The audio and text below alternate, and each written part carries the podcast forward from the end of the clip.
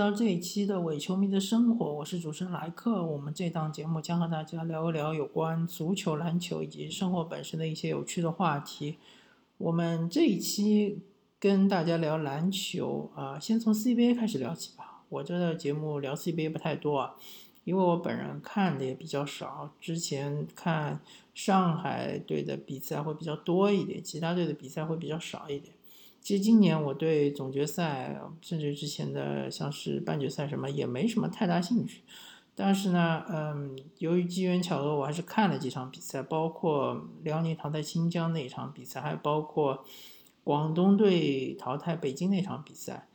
那么这些比赛都过去了，我就不想多谈，我们就聊一聊总决赛吧。嗯，我不想。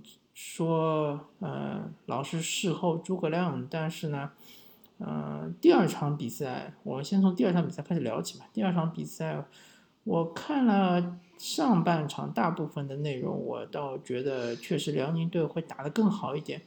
为什么呢？因为广东队他虽然说是领先，对吧？而且他第三节的时候领先的幅度开始扩大，但是他领先的基础是建立在。两点，第一点就是外线三分奇准，对吧？虽然说有的三分球确实是大空位，但是以我看了这么多年 NBA 的经验来看，没有一支球队可以把握住所有或者说大部分的大空位的三分球的，对吧？包括广东队，我不太相信广东队他这个三分球能够一直那么准下去，或者说。不是说它不能一直准下去，而是说它的准和它的量能够一直保持那么高。第二点就是威廉姆斯他的超强的这个中投手感，啊，像这种东西，我也觉得一个球员不可能在一场比赛中永远保持那么准，对吧？呃，很明显，威廉姆斯上半场真的是超神，好像是十二投十中啊，还是几乎就没怎么失手过。但是下半场逐渐逐渐的就开始回归平均水平，对吧？大家如果 NBA 看的多的话，就知道嘛，有一个一个球员他正常的水平，他一场比赛的中投，像凯文杜兰特这种，对吧？呃，中投大神，他也只不过是将将能够达到百分之五十。像威廉姆斯这种，他什么上半场什么几乎全部投中这种中投，真的是不太正常。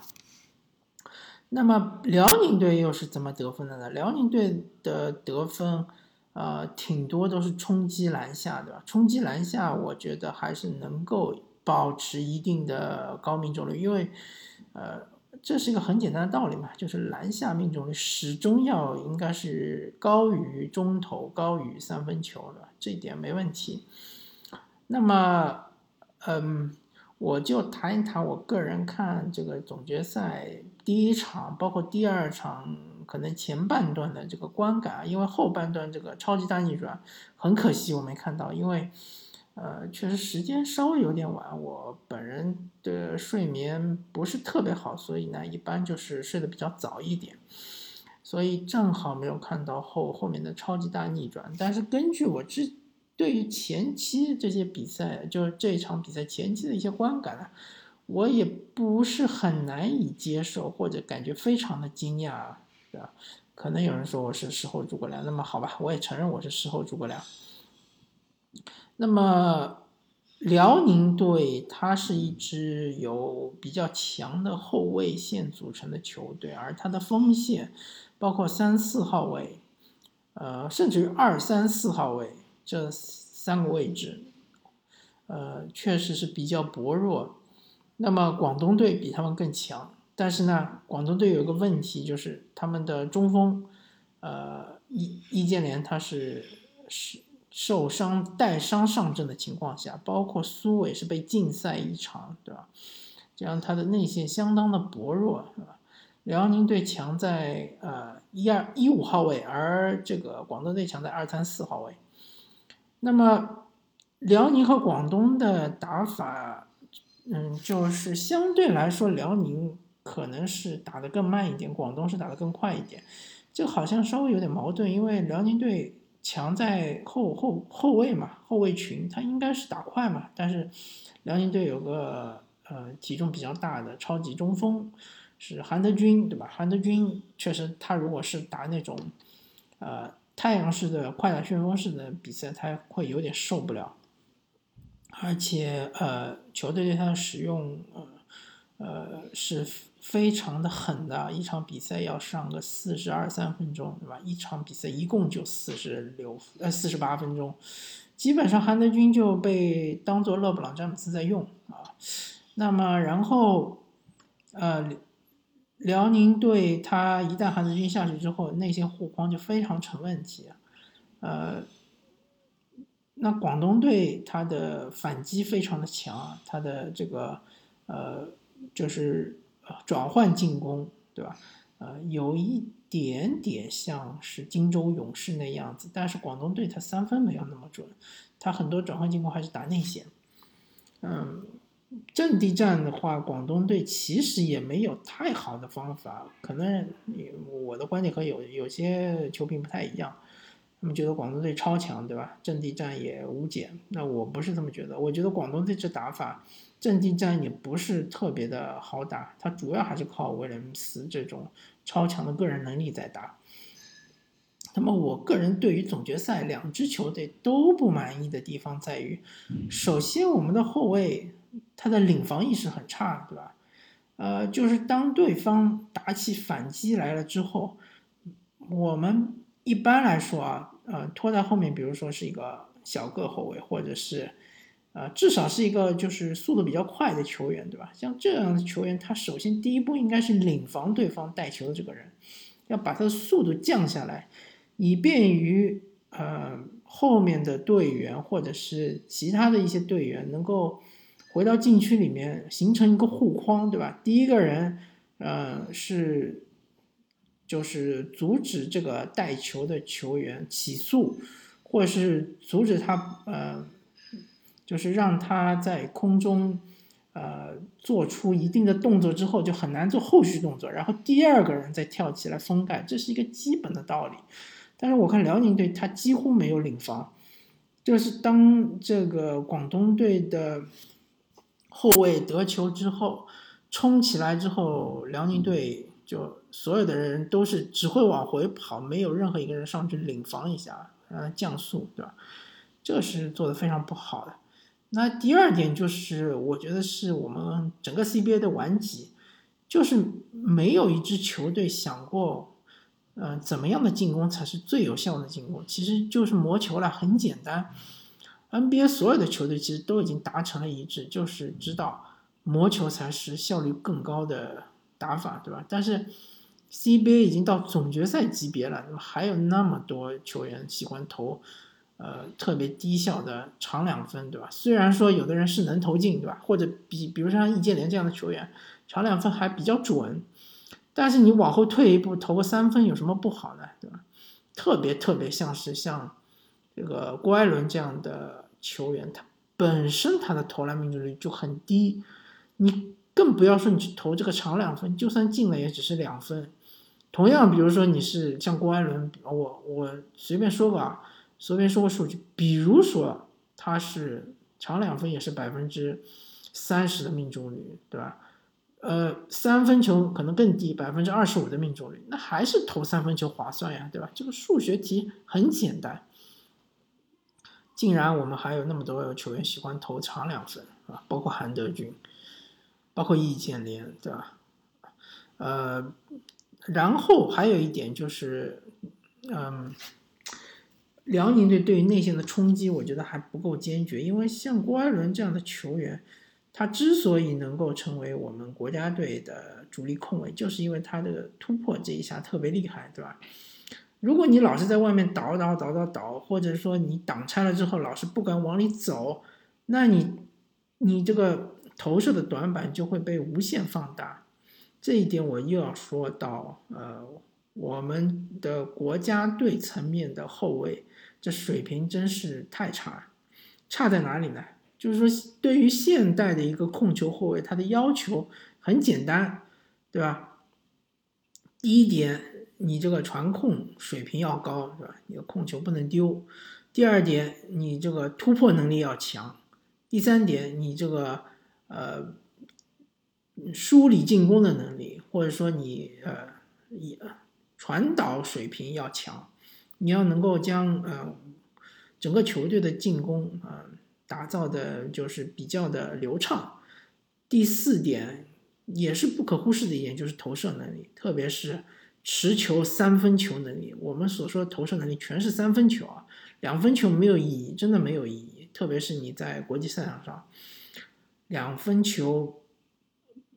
真的就是在浪费机会，持球三分，持球投三分球能力，郭艾伦非常非常的差，呃，所以就导致广东队可以完全无视他。当然，呃，总决赛第二场，郭艾伦是投进了好几个很硬气的持球三分球，这就是郭艾伦应该提高的地方，对吧？如果他能成为一个非常不错的，呃。持球三分球的这样一个射手的话，我相信对于他本人来说，这个突破的机会会更大，因为他随时可以做三威胁嘛，对吧？做一个投篮假动作，对手可能就扑出来，他就更容易进去了，是吧？所以说，赵继伟呢和他正好是相反，赵继伟因为体型稍微矮小一点，他的突破能力没有郭艾伦那么强，但赵继伟的投射比郭艾伦强。吧？呃，辽宁队，反正我觉得他的命门就在于他的投射。如果说他能把韩德君传出来的这些三分球都投进，或者大部分都投进的话，那么辽宁队还是有机会的。啊，同样广东队，我觉得不太满意的，呃，也是一样的情况，像赵睿啊，或者是这个易建联啊，他们这种持球投的三分球能力也是比较差，呃。只有他们的威廉姆斯相对来说持球投三分球还比较准一点，呃，周鹏的话也还行，但周鹏大家要注意一点，因为防守他的球员是比他矮的，他这种超手投篮相对来说没有那么困难。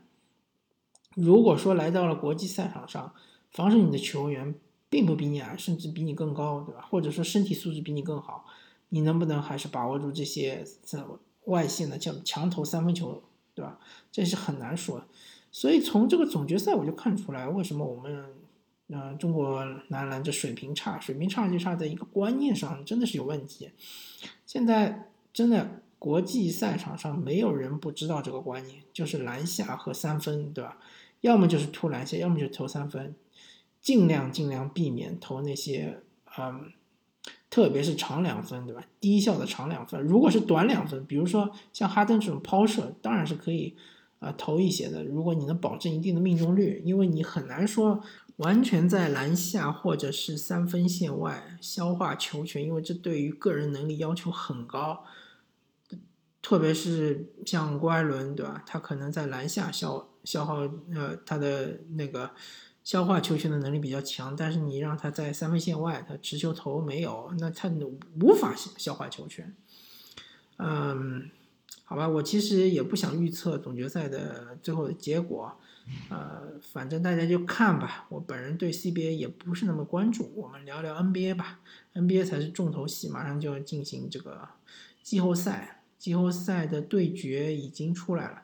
首先说一说是第八对第九的这个附加赛吧，啊，附加赛是波特兰开拓者，他是以第八的身份面对孟菲斯灰熊。那孟菲斯灰熊他在这个气泡比赛开始之前是第八，但现在掉到了第九。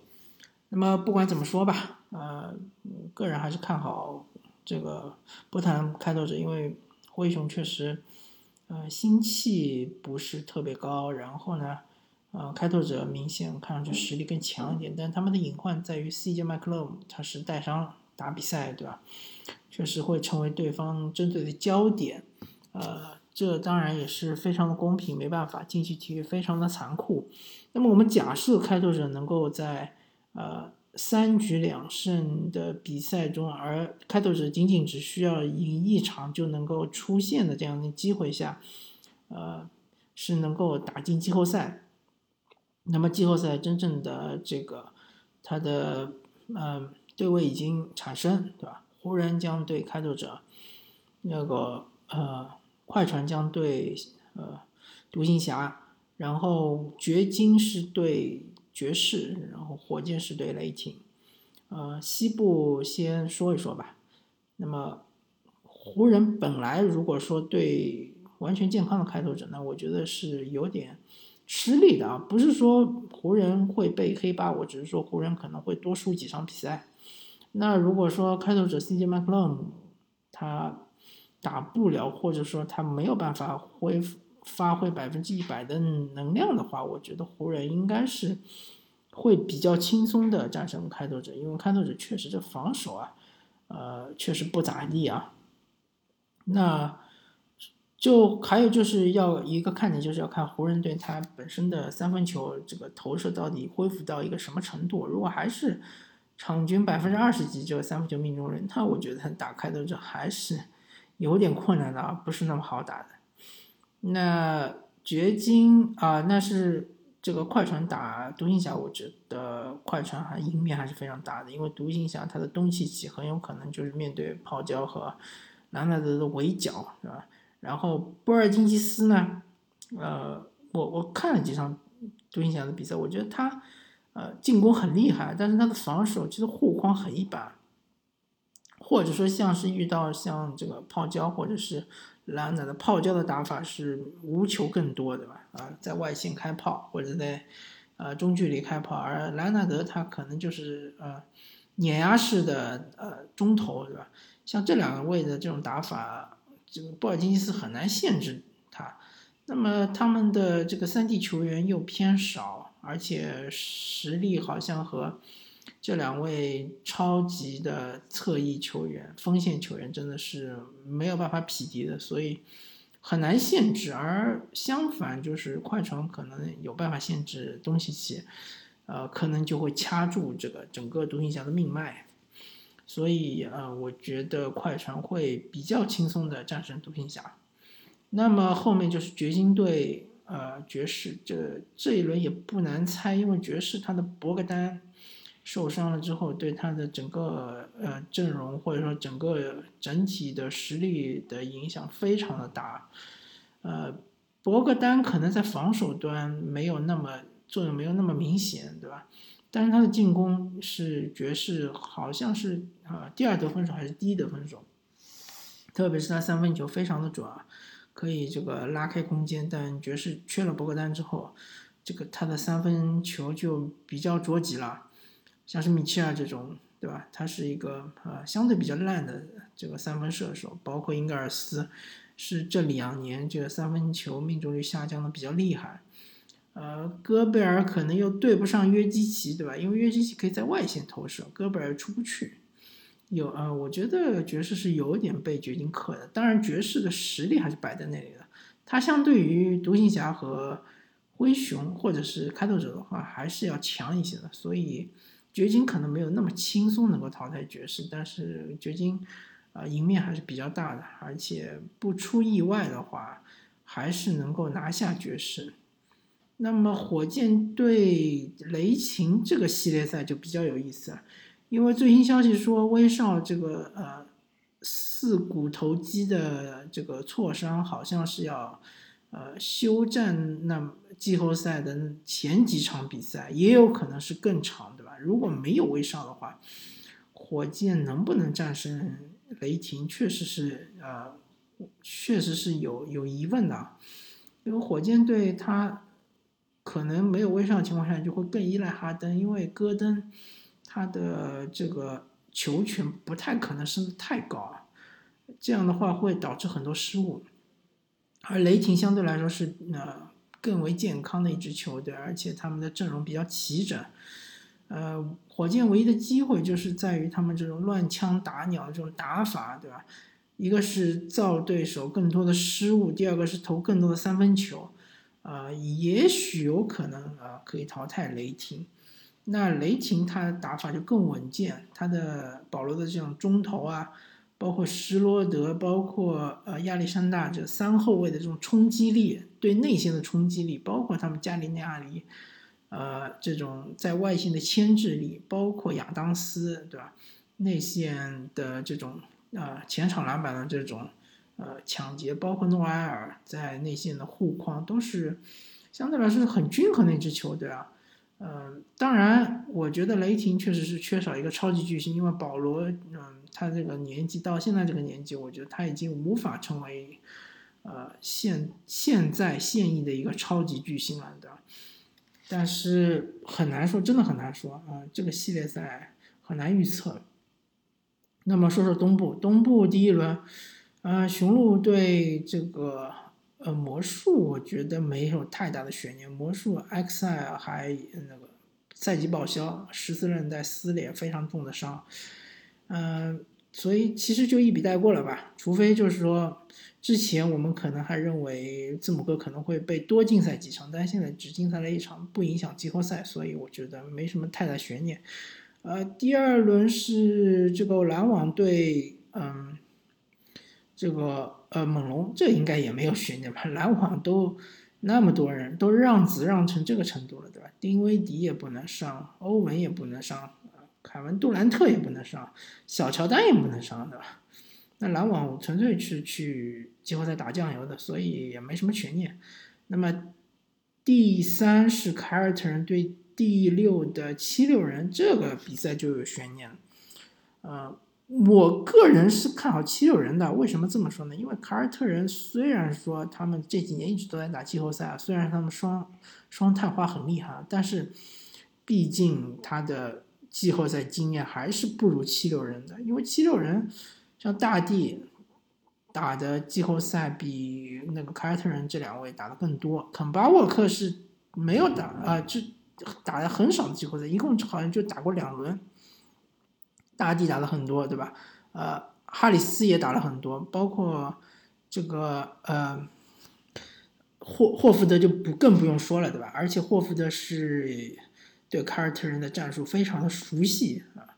呃，还有一个 X 因素就是他们缺了本西蒙斯，缺了本西蒙斯之后呢，呃，可能少了一位能够对得上啊。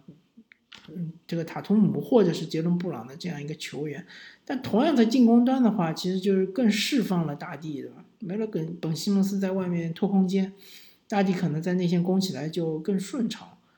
那么凯尔特人很明显打七六人一定会包夹这个恩比德的，对吧？那么就看你外线这个把握机会能力到底有多强。呃，凯尔特人强是强在锋线，他们的海伍德啊，包括呃。塔图姆啊，包括是这个杰伦布朗，这三位非常厉害，呃，后卫线也不错，包括是斯马特，包括是呃肯巴沃克也不错，嗯，但他们的中锋内线还是稍弱一点，对吧？就是如果有大帝和霍福德在场的情况下，其实对凯尔特人的攻框是难度很高的，他们只能赌自己的外线的手感，呃，这个东西就。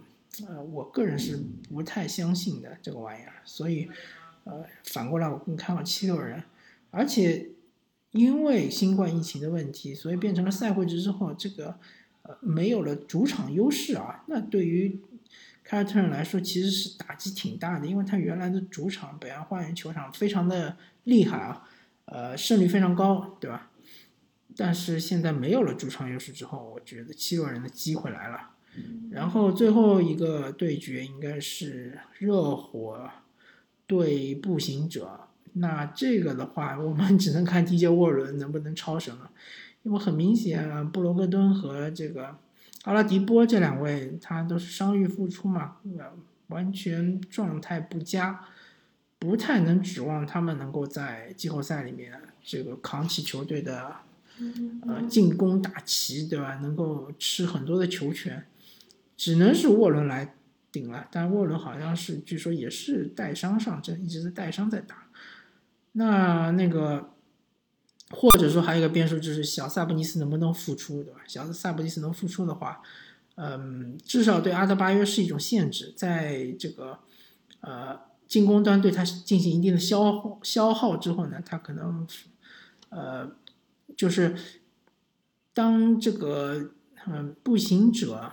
在进攻的时候，如果小萨布尼斯能复出，那么他们他在进攻端对阿德巴约是一种消耗，这样阿德巴约在另一端进攻端的话可能会没有那么厉害。呃，反正热火很明显嘛，他就是一个嗯超级中锋吧，我们就其实就把阿德巴约认为是一个超级中锋没有问题啊，因为他是一个加强版的追梦格林，他的身体素质明显比追梦格林更强，而且他的防守能力已经接近追梦格林了。呃，同时他的策应能力也不输追梦格林，对吧？可以说是呃联盟内的一个超级中锋。然后周围一圈射手，再加上一个嗯，是能够组织进攻的侧翼，就是这个吉米巴特勒，再加一个总冠军呃经验，有拥有非常丰富的季后赛经验以及总冠军经验的一个伊戈达拉，这样一个球队非常非常的。均衡以及难以被击败啊，这一点确实是，嗯，我个人是非常看好七六人啊，非常看好热火这支球队的啊。虽然他们第一轮的对手并不好对付，对吧？嗯，确实，步行者的防守很好啊。这一轮比赛可能会打得比较难看，因为双方的防守都很好。吉米巴特勒啊，确实不知道他状态到底怎么样。如果说他能达到。上个赛季七六人队这样的状态的话，我觉得热火队晋级会非常的轻松。那如果说他本人的投射状态并不是很好，那么热火队可能会困难一点，因为真正季后赛开打了之后，他那圈射手啊，不太会获得像常规赛那么多的机会啊。这个可能是步行者肯定会重点研究的。